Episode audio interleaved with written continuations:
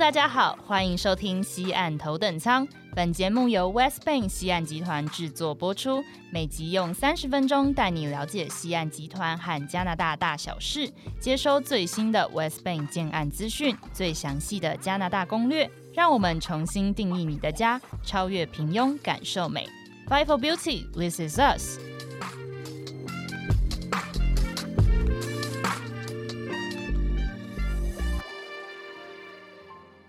Hello，大家好，欢迎收听西岸头等舱，Welcome on board，我是 Michelle，我是 Esther。那前面两集呢，带大家用公路旅行了解了西雅图的环境概况啊，还有我们 West Bank 西岸集团位于西雅图的建筑 First Light 晨曦。相信大家对于西雅图都有一定的认识，也想要更深入了解当地的状况。那今天呢，我们就邀请了一位西雅图的专家来帮大家解惑喽。所以这集我们应该算是一个西雅图，就是更深度的旅。旅行哎，没错，对，那大家就是我们的听众们，千万要记得做笔记。那话不多说，让我们掌声欢迎今天的嘉宾，也就是致力于结合智能科技的创新房产顾问公司方务的 CEO Nancy，同时也是我们关系非常要好的合作伙伴哦。Hello Nancy，首先我们请 Nancy 先来跟大家打声招呼。啊，Hello 各位听众大家好，啊，Michelle Esther 你们好，我是方务的 Co-founder 之一，然后很开心今天有机会可以来到这里跟大。大家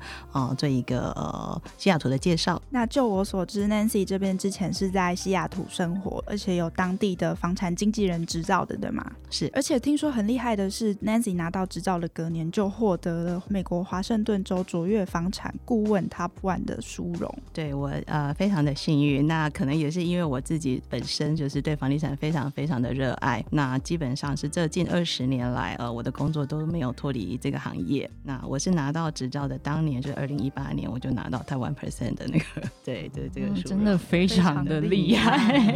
那这样子的话，就是呃，Nancy 这边是大概。几年的时候到西雅图去的？呃，我是一五年底搬过去，那也是因为那个工作的关系，relocate 到那边。那我是一八年开始做这个，就是拿了呃美国的 license，开始在西雅图做这个 broker 的工作。嗯，那这样子的话，就是感觉上在西雅图，就是隔年就已经拿到了 one percent 这样子的一个殊荣哦。感觉上在那边的一个事业，应该也是属于一个上升期的状况。为什么会想要在这样子的情况之下，就是来到台湾？嗯啊，其实。我在西雅图做 broker 的时候非常的特别，我的客户几乎都是科技公司的呃工程师或者是主管们。那这些人呃蛮多是台湾的华人，那他们可能是在戏谷工作，他们知道说西雅图的未来其实是第二个戏骨，所以他们就是透过朋友介绍，然后呃找到我在西雅图帮他们做不动产的投资。他们很多是人没有时间过来，然后根据我的一些分析，他们做了这个决定。那我帮他买的房子，帮他出租做管理，后续的呃所。有的程序，那因为他们很 enjoy 这个，就是前几年我帮他们服务的这个过程，然后呃获利也都不错。那因为疫情的关系，他们工作有一些调动回来台湾，那他们就觉得说，哎，是不是在台湾也可以找到一个呃像我们这样工作的呃模式的 broker？那发现呃有困难，所以他们就请我说，哎，Nancy，你要不要考虑呃在疫情期间那时候，因为美国疫情严重，你也没有办法工作，要不要考虑回来帮我们这个忙？这样子？那我 我这个人因为就是对客户的服务。是非常的，就是只要到位到位，就只要是客户开口，我基本上我衡量一下我能力可以做的，我就会做。所以呃，我也二话不说就回来帮他们的忙。嗯那啊，也顺利的帮他们都找到他们想要的房子。然后呃，他们这群科技公司的工程师主管们就说：“哎，我觉得 Nancy 你应该回来呃做这样的事情，因为台湾的不动产行业其实呃这个 timing 是需要升级的，是需要数位化的，那也需要这种顾问式。”的服务。对，那大概因为就是在他们的呃鼓吹跟协助吧，他们也不是只有鼓吹啦，也有在很多方面给我很多资源的协助。嗯嗯嗯，所以就是其实是因为就是这些老客人们都是呃比较科技业的，就是所以他们其实也是比较喜欢看这种数据类的东西，这样，然后就变成说这样子的变成是 Nancy 的一个特长，然后来到台湾就是发挥这样子的特长。嗯，没错，了解。那大家对于今天厉害的嘉宾 Nancy 有了初步的了解之后呢，请大家系好安全带，打开耳朵，我们准备要开始在西雅图更深度的旅行。那首先想要请问一下，Nancy 在西雅图住了这么久嘛？那西雅图的天气环境如何呢？西雅图其实最美、最舒适的天气是在五到八月的这段时间，是非常的凉爽，然后又有阳光。啊，这个可能是在其他州就是比较难 enjoy 得到的，因为可能比如说加州的夏天是非常炎热，对 对对，干燥。那西雅图是正是适合的哦，所以我一般会鼓励我的就是台湾的朋友或客户，如果他们想要来西雅图玩的话，或者是看房啊，他可以选择在五到八月的这段时间过来。那其实西雅图的它当然也有雨季，但是不是。不是这种倾盆大雨，它多数是毛毛雨的状况。那也因为这样的关系，其实我们知道 Starbucks 在西雅图很红嘛。那我住了西雅图几年以后，我明白了为什么西雅图的咖啡会有这么有名，因为因为天气的关系，所以大家对喝咖啡的需求是很强的。就是你早上起来，在这种阴雨。的天气的时候，你就会想说，哎，应该要来一杯咖啡。对，原来是因为有需求。对，而且西雅图咖啡其实不止 Starbucks，它有四大家非常有名的那个咖啡的公司。那我建议大家如果有机会到西雅图，都可以去试试看。那像这样子的话，就是一般在西雅图工作的一些工程师啊，或者是在大企业工作的这些人们，他们一般在西雅图是习惯去搭怎样子的交通工具呢？我跟两群人。来说哈，有一群人哦，当然是开车上下班。那相比戏谷，其实西雅图的交通是顺畅很多的，嗯，所以大家不用担心说高峰时间 是不是塞塞车的非常的可怕这样子。当然会有一点点塞车，但不至于说像大家想象中，就是可能戏谷有一号公路嘛，或是只有一条高速公路比较难去疏散的这这些车流。那因为西雅图的政府在这些科技公司要 expand 之前，他都已经请他们提出新增员工的数字。然后包括 office 要设在哪里，然后这些新增员工会有几万人，所以他们会去做规划。因为有了这些数字以后呢，西雅图政府做了两件事啊，一个它是建了 light rail，就是轻轨，嗯嗯，那轻轨就是等于这些各大科技公司的衔接，二零二三年都会完成。比如说你要从 Microsoft Raymond 的 office 到它 Seattle downtown 的 office，嗯，你就坐轻轨就可以了，就可以直达，这样就可以直达。那或者到机场 Tacoma 那个机场也是一样。然后呃，开车就是我刚刚提的。就是轻轨也 OK，那开车也 OK。那有些人可能其实蛮多人喜欢在那骑脚踏车、自行车，因为很舒服。对对对。然后也是西雅图也是一个就是自行车友善的城市啦。嗯嗯嗯。所以其实呃西雅图这个城市它的交通是因应这些公司对去做调整的。对，因为西雅图比较呃有这个好的条件，是因为它在这些公司还没 expand 之前，它有戏骨的借镜，就是戏骨当时可能。没有人想到，突然之间就爆红，然后一堆公司、科技公司挤进去，所以政府也来不及应变这些事情。对，了解。哎，那 Nancy 提到说，就是这边有很多的科技公司嘛。嗯，那之前有听说过 Nancy 在西雅图慢跑的时候，有遇过 Amazon 的贝佐斯先生吗？嗯啊，其实 Bill Gates 我也遇过。呃，因为我觉得美国的企业家还多蛮养生的啦，然后他们的生活其实是很一般平民的，他们也是会出来这个公园啊或者路上跑步这样子。因为 Jeff Bezos 跟 Bill Gates 的家都在西雅图，嗯，那他们其实住的也蛮近的，就是在 Medina 这个区域，就是面湖景的这些房子啊，然后自己都有自己的码头这些。对，那平常他们可能运动的地方都是在这个 neighborhood 附近去散步跟跑步。哎，那所以这样子，西雅图的治安应该算是不错的嘛？我会这么说，就是说可能各地都都有分治安的好坏的一个区域啦，哈。但是整体来说，我觉得呃，西雅图的治安是不错。然后呃，还有另外一个就是学区也不错，就是这两个因素其实是呃决定房价一个蛮重要的关键。对对对。那像是呃，因为像刚刚其实提到的治安的问题嘛，所以纽约来说，它其实治安也一直都，嗯，那应该多少都听说，就是它治安也不是到太好。可是它当地的就是房产的价值其实是全球最高的一个地方，所以以美国的这个市场来说，应该治安不会是一个主要去就是考量房价的一个原因，对吧？我们这么说哈，就是在西雅图，它可能有只有极少数的小区域，嗯，是治安比较不是那么好。那那个区域通常就是啊。比如说比较南边啊，塔科马那边，那这个也不是一般科技公司司的这些员工会会去住的地方。对，嗯，了解。那像是在不同的区域啊，就是市中心当场，或者是说比较郊区一点的地方的话，它的房屋的类型是不是也不太一样？就是比方说 downtown 可能是嗯 apartment 比较多，condo 比较多对这样子对，然后郊区是就是联排别墅比较多这样子的分别嘛？对，因为美国政府它呃对宗林的管制蛮严格的，就是说区域的我们讲的地目啦，嗯就是哦、比如说在 Seattle downtown 它开放的是可以盖 high rise 高楼的嗯这种地目，但是在郊区它可能。呃，划分为纯住宅区的地方，它可能只能盖 single family 或者是 townhouse。嗯哼对，嗯那这也是不同的地目，就是呃，多数如果是 single family 的地方，你也不能在里面去盖一个联排或者哦 townhouse。嗯对，它其实是以那个密度来看。就是人口的密度来。对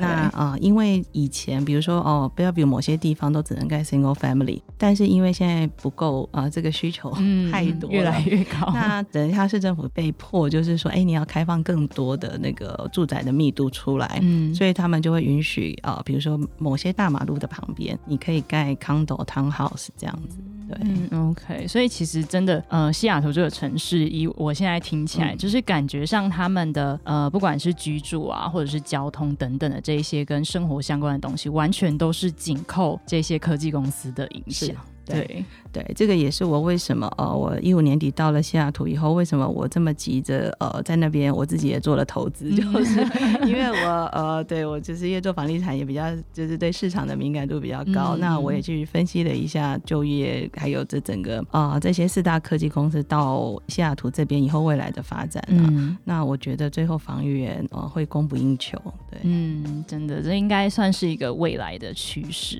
对是，诶，那我们刚刚了解了一下大环境跟西雅图整体的状况嘛，那西雅图当地物价的指数是如何呢？嗯哼，西雅图啊、呃我们不能说它算是便宜的城市，就是嗯当然跟美国的中部这些比，它的物价是高的。可是我们要比的是一样这样收入的人，比如说他生活在旧金山湾区，跟在西雅图，他可能拿的呃一样的公司、一样的职位，拿的薪资是一样的，但西雅图的生活物价水平是比旧金山再低一点点。所以就是可以说，呃，虽然说一样都是科技公司，然后他们的薪水就已经差不多的情况下，其实西雅图应该会是一个相对戏骨来说更好的一个选择。啊、所以这一年来，其实非常多加州的人往西雅图搬。嗯嗯，对，特别是 某某几家那个科技公司，因为他们公司开放了名额以后，嗯然后让员工可以申请从加州调到西雅图。那听说哦三天就满了，这个额度，这个额度就满了。对，大家都要搬去西雅图住这样子。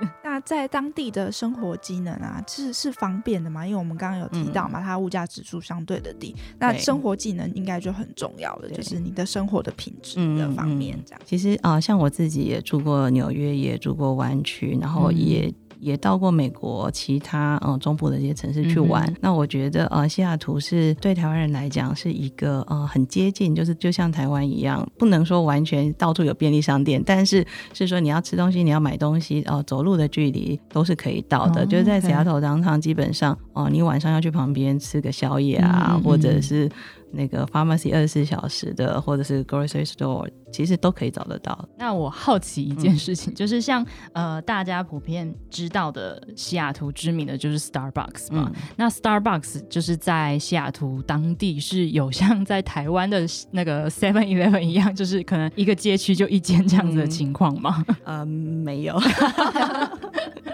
对，那个呃，其实，在西雅图的咖啡厅还真的蛮竞争的，嗯、嗯不止 Starbucks，、嗯就还有很多其他很不错的品牌。嗯那呃，西雅图的人对咖啡的这种各种品牌接受度也很高。嗯对，那呃，有有大概四个品牌都经营的非常好。嗯那 Starbucks 通常它会是哦，比如说在 downtown 整个哦，比如说 shopping mall 里面下面可能会有一家，然后不会说一个 block 马上就有另外一家，哦不会像台湾的这个密度嗯这么这么高。高 但是他们应该也是就是可能一个 block 就一个咖啡 shop 对这样子。对，刚刚我们聊到了整个大的环境，包括像是房市的环境啊，然后西雅图的整个大环境跟生活机能、生活的品质方面。接下来我们要进入投资状况的部分。呃，西雅图算是一个非常适合投资跟居住的地方嘛，毕竟就是这边有这么多的科技公司啊，都驻藏在这边。那如果说我今天想要在西雅图买我的房子，那我第一件事情应该要注意什么呢？好，我先回答，就是说，呃，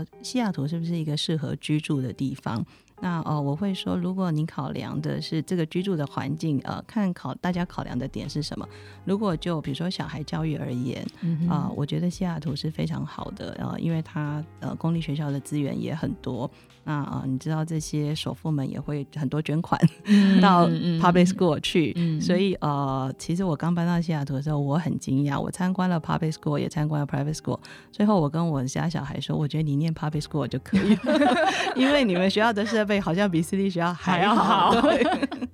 对，而且它有一些完全是免费的自由教育。就是他有 gifted program，那这个我听说好像可能也是跟这些呃科技公司的老板有关系，他们希望他的员工的小孩 受非常好的教育，对，那所以他们也愿意在各方面的资源都予以协助。哦，像 Microsoft，他也经常会开放给这些呃学区内的小孩去那边办活动啊、参观啊，或者有一些可能是 Microsoft 的工程师来指导他们做 coding 这些事情。那像是湾区他们那边的一些科技公司，可能就是会专门开一些学校给他们，就是。工程师的小孩念书，那在西雅图有这样子的情况吗？西雅图的情况比较是用现有的 public school 去增加符合他们呃，就是这些工程师的需求，就是啊，可能每年我们都会有很多新的课程。嗯，那这新的课程的来源就是哦，可能这些家长、这些科技业的家长给了建议，或者甚至是家长愿意进去教。我们其实，在很多课后的 club，那个指导老师是非常吓人的 background。就我的小孩曾经参加过一个。Math Club，然后里面的教练是曾经是呃。呃，就是中国代表队的一个数学的那个金牌，对对对，我说哇，这个不用钱，真好，很幸福哎，对对对，所以呃，那当然有些人会选择 private school，那 private school 的优点就比较是可能有些小孩他习惯比较被关注的这种的话，那就是 private school，因为人比较少嘛，嗯，对，那像最有名的就是 Lakeside，就是 Bill Gates 以前念的这个学校，嗯那也是历史悠久，然后。你进去的人都是被精挑细选，然后你不是只有成绩好，你必须有一个很厉害的强项啊，不管是各种竞赛啊，或者是钢琴也可以，然后艺术也可以，他们需要非常的不同，就是各方面的精英啦。嗯，所以说他们的公立学校是分就是学区居住的学区去分配，然后私立学校就是看。怎么考进去这样子？了解了解。那像刚刚提到，就是呃，我们假设我们今天就是外国人，然后我们今天要去西雅图买房子，那我第一件事情，Nancy 这边会建议我去就是关注什么样子的资讯呢？嗯哼，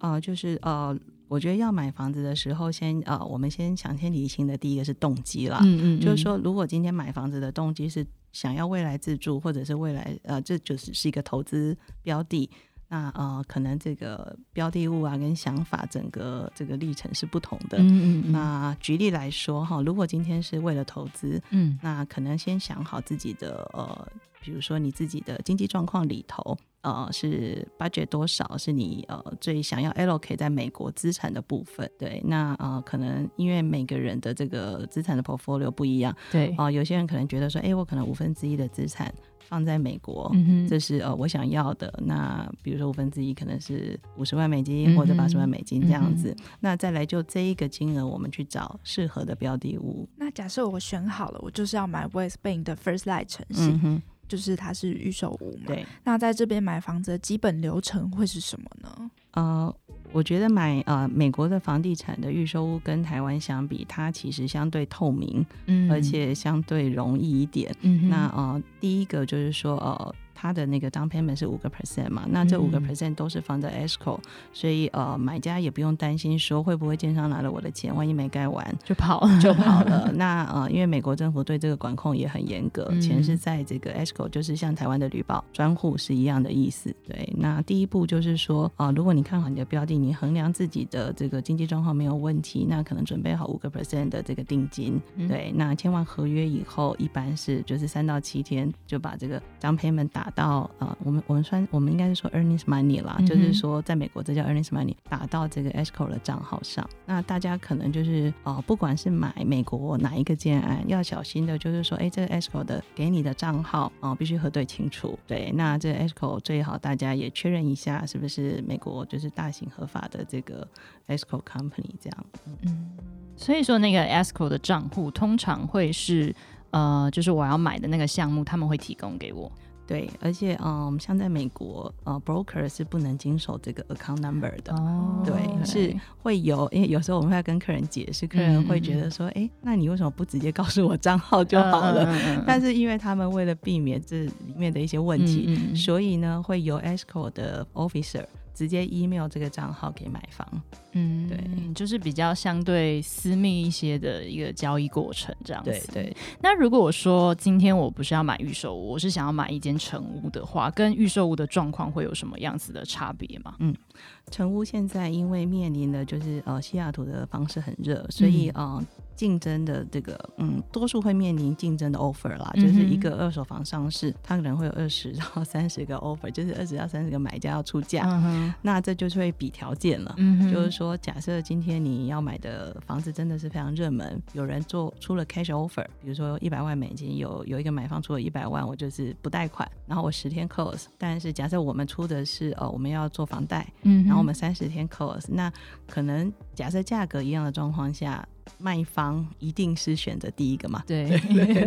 这这个就是人之常情嘛，对。嗯所以就是如果要准备买二手房的话，哦，这 depend on timing 哈，就是嗯以现在的状况来讲，你可能必须把资金都尽量先准备齐全，对。所以说，像是刚刚提到的，就是很多个 offer 这件事情，嗯就是会是那个 agent 帮买方去协调吗？对，美国的这个部分是很公开，就是说嗯啊、每个 listing 一上架，他会写他哪一天 review offer，嗯。那嗯、最常见的情况是礼拜三上架，下个周二 review offer。嗯哼，那等于是我们必须在下个周二的，他还会写 time，就是 两点或三点，所以我们在那边当 broker，其实有时候是心脏要很强、很紧张，就是你要在那个时间前 submit 进去，嗯，但是你又不想当早一第点一个 submit 进去的，嗯。所以你有可能会跟很多个 agent 一起竞争这是个，因为他们每一个 agent 可以代表一个 buyer 嘛，对，对，然后 listing agent 是呃另代表卖家 seller 这样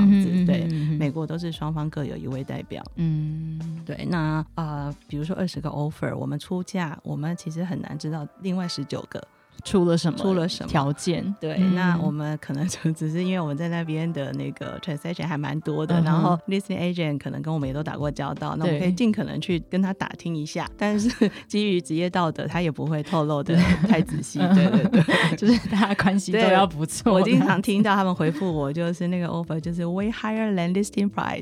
那那这句就是你自己判断。因为他们也是想要收到一个比较好的一个对对，诶那这比较像是就是美在美国当地的那个服务的范围嘛。嗯我就好奇说，台湾人买房子其实比较喜欢这种一条龙式的服务。嗯那在国外买房子，是不是从就是房产啊到税务的问题，也都需要是这个 broker 来回答的吗？嗯，按照美国的规定，其实 broker 是不能回答税务的问题，因为、呃呃，会计师才可以，CPA 才可以回答。嗯原因是因为这个税呃每年在更新，那 CPA 会被 update 这个更新的条文。嗯那 broker 其实我们 我们需要就是我们的 knowledge 是在房地产这一个交易的部分上面，所以一般我们都是合会有很好的合作的这个 CPA 的 partner。嗯对，那包括 property management 也是，我们会有专门合作的那个物业管理公司。所以对买方而言，比如说啊台湾客人他如果买西雅图的不动产啊、我们会呃不能说我们自己一条龙，但是我们会把所有相关的 partner 都介绍给连接在一这个连接在一起。哦对，嗯那所以整个制产的流程上对，差不会是怎么样子的啊、嗯哼，啊、我们像刚刚说，假设你挑选好一个物件哈，然后拿到也拿到了这个房子了，付完款啊、应该是说付款前 closing 的前三天，我们会请专业的 inspector，就是验房师。嗯去帮客人检查这个房子，那检查完就有两个状况嘛，哈，一种没问题，那我们就是顺利三天 o close；那一种就是哎里面可能有一些问题，需要卖家或者是建商去改进。那我们就会把这整份完整的 report 交给对方，然后请他们的就是 listing agent 去把这些事情修缮完成以后通知我们，我们可以 reinspect 一次都没有问题的以后呢，才通知 escrow 说好，那你可以把款项 release 出去给卖家了。那就是当天卖家收到款项，那买家也收到 title，就是属于你的产权。嗯哼。感觉是一个非常缜密的流程。那像这样子的话，就是呃，一般来说，西雅图的买家他们是有一个类似于台湾的实价登录这样子的一个网页可以去查询吗？西雅图呃有一个叫 MLS 的系统，那这是要求所有的 broker 都必须在里面登记的。那你的 listing 要上架都必须在里面登记，嗯成交的当天就二十四小时内必须把成交价放上去。哦对哎，那 Rayfin Zero 这些房产相关的网站，嗯他们会定时去连接新更新。嗯对，那我听说大概都是五分钟，它 非常的迅速哦，就是他们可能每五分钟或者是一个小时更新一次，那大家就可以从他们的房产相关的网站都可以看到这个 s u r price。嗯，所以其实，在西雅图买房子的话，是真的非常的公开透透明。对，而且我们常常发现，就是说，哎，比如说，假设隔壁突然间卖的很高了，嗯，对，然后那个 下个礼拜这个这一个房子就拿就可以出来了上去 对。那我们讲这么多，一定还是会有一些人觉得很疑惑嘛，就是为什么要投资在西雅图呢？以房产来说，就是西雅图在房市场上面有什么优势呢？就个人观点哈，就是嗯呃，像我在投资房地产或者是介绍投资客户的时候，我都会跟他说，呃，趋势是一个最重要决定你要不要投资的重点。嗯哼对，，那这个趋势看的是这个 timing 是对不对，然后还有 location 是对不对啊？为什么西雅图我觉得它是一个好的位置？是因为产业的环境，环境啊 expand 而言呢，我们可以预期得到。就我们目前嗯。看到这些公司未来的计划，我们可以预期得到，比如说像 Amazon、Google、Facebook、Microsoft，短就是三五年内，他们目前的计划都还是在扩张。嗯，那尤其是他们在西雅图放的都是 AI 最重要的这个部门。嗯嗯对那如果说大家认为说未来的整个科技业 AI 是重点的话，那就可推测嘛，就是说西雅图是 AI 的重镇，嗯，那它当然就是提升需求也会增加。嗯，那呃，像是以 Nancy 个人的经验来说啊，就是应该也是有经手过美国人，然后还有现在是在卖房子给台湾人嘛。嗯那以你的就是这些经验来说，你觉得美国人跟台湾人看房子的需求会不一样吗？哦、我觉得不同的国家都非常不一样。我还、嗯嗯我的客人还有印度人，那可以来分享一下，大家看的重点到底都是什么？其实印度人是我觉得呃最有趣，说嗯应该是说这个最特别的一个经验了。那这个客人是一个陌生的客户，因为每一个交易是哪个 agent 买卖，美国的网站也都会公布。哦那他他一个一个去每一个 agent，就是在我们那个区域每一个 agent 过去帮客人买卖的不动产。他说他发现我帮客人买的涨幅很大，就是 他真的很认真，他很认真了研究，对对对对对对对，他很认真做研究，然后联系我。那这也是一个科技业的员工，呃，嗯工程师这样子。然后好，我第一次跟他见面的时候，我们比较像是需求探索嘛，嗯哼然后我就跟他了解了他想要买什么样的房子，那、呃他在哪里上班，所以呃地点啊、平数啊、需求各是什么这样子。然后我记得我第一次听完以后，我说我明白了，那我去准备房源给你这样子。嗯结果他就回答我说，哎，他想住在就是伊萨卡这个区域。嗯哼，那我那时候很纳闷，我说你上班在 Seattle downtown，从伊萨卡到 Seattle downtown 只能开车，然后又嗯非常的远，嗯对对对。那呃，因为是第一次见面，所以我也不好意思直接跟他详细的对说哦，想你一定不能买。但如果是我很熟的客户，我马上就会说打你不要说不要你不适合你，因为你的办公室、你的 office 是在那边。第二次我在见他的时候，他太太也在怀孕，嗯那我就问他太太说：“你是不是也在吉亚头当堂上班？”他说：“对。”我说：“那你会不会觉得，如果你们要从伊萨垮每天开车到 Downtown 当堂是很远的？”嗯然后他说：“哎，他们不清楚，因为他们才刚搬来。”哦才刚 relocate 过来，嗯那他们现在因为公司都帮他租在办公室旁边的那个嗯 service apartment，、嗯那他只是觉得，哎、伊小华很漂亮，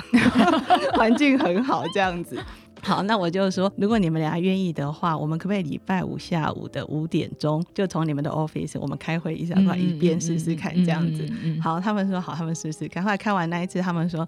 ，Nancy，你就说哪里，我们就去看。因为他们对他们夫妻俩都觉得太远了。对我说是吧？因为如果我要帮你买一个伊莎华房子很容易，嗯对，其实可能那时候也竞争不是这么多，嗯我很快就可以成交，也可以拿到这个佣金，对吧？但是我为了你们的考量，我觉得你们夫妻都上班这么忙碌，其实应该要住在一个交通离办公室更方便，而且就是像 Seattle 啊、Bellevue、Kirkland、Raymond，其实都有很多这个交通到他们的那个 office 都都蛮容易的，嗯有这么多选择，所以并不需要住到一个这么东边的 地方。嗯对对对，后来他听了我的建议，然后呃看了一轮房子以后呢，我们开始要讨论价格的那一天，我印象也很深刻。嗯，这个印度工程师的爸爸妈妈也来了，家人都出对对现，对对对，我们坐在一个咖啡厅里，他们家有六个人坐下来，然后我就坐前面这个位置，然后六个人轮流问我问题，而且我非常惊讶，六个人英文都超好，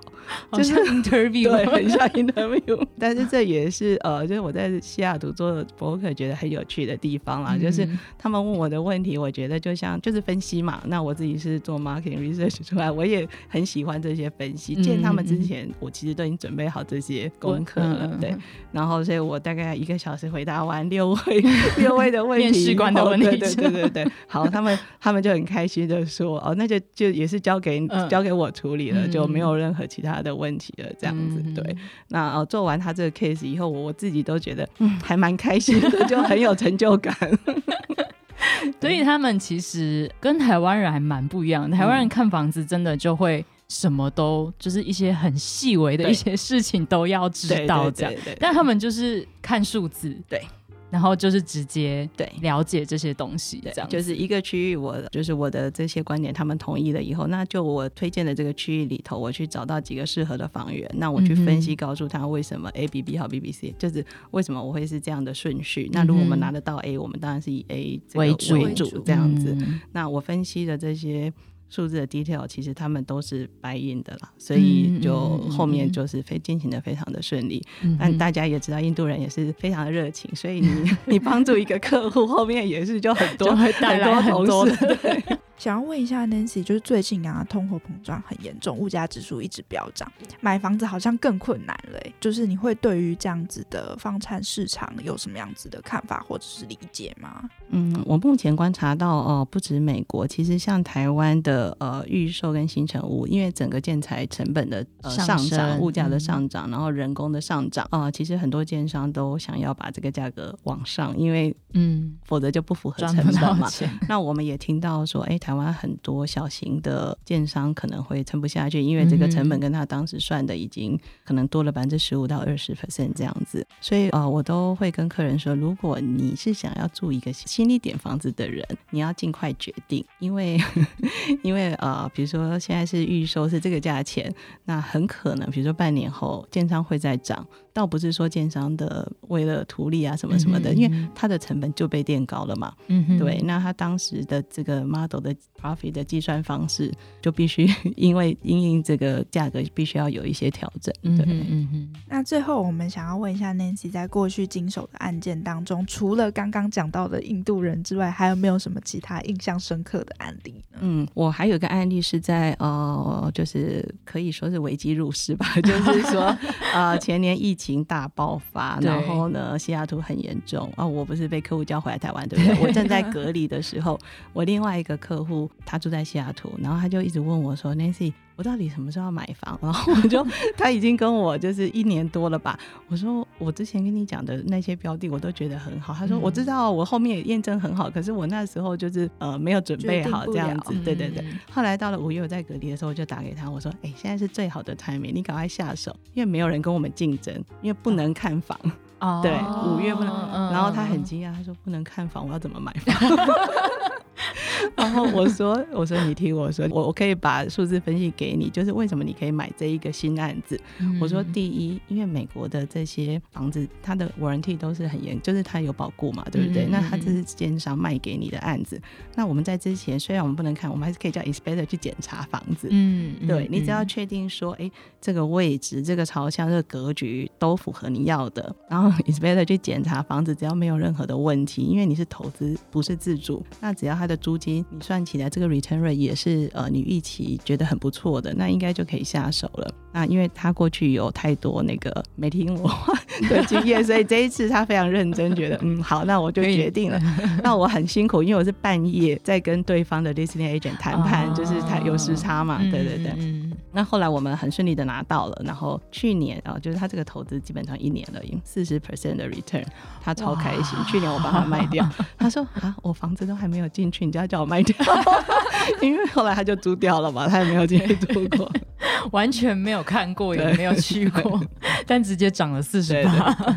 完全是翻倍，完全。那今天非常开心呢，邀请到了方物的 CEO Nancy 来到我们现场，跟我们分享了非常多关于西雅图的生活环境啊、房产市场跟买房攻略，完全是收获满满的一天。笔记应该已经抄到就是手酸了。相信听众朋友们应该也是就是觉得这是一趟非常值回票价的深度旅游，也很谢谢 Nancy 今天跟我们分享了这么多实用的内容。对，那最后呢，就是再次的感谢 Nancy。今天就是播控，真的是从各种的百忙之 百忙之中播控来接受我们的采访。然后今天就是非常感谢大家的收听。那我们西雅图之旅呢，也算告一个小段落。然后如果大家想要知道更多的资讯，就按下追踪键，准时收听我们新的集数。那如果是使用 Apple Podcast 或者是 Spotify 的听众呢，也欢迎留下五星评论留言跟我们互动。当然也欢迎大家来追踪我们西岸集团 West Bank 台湾脸书粉丝专业，或者是加。入我们的 Lie 官方账号，透过 Lie 来跟我们咨询。那最后，我们就谢谢 Nancy 今天到我们的节目上来，谢谢 Michelle，谢谢 Esther，谢谢。那我们就下集再见喽，拜拜。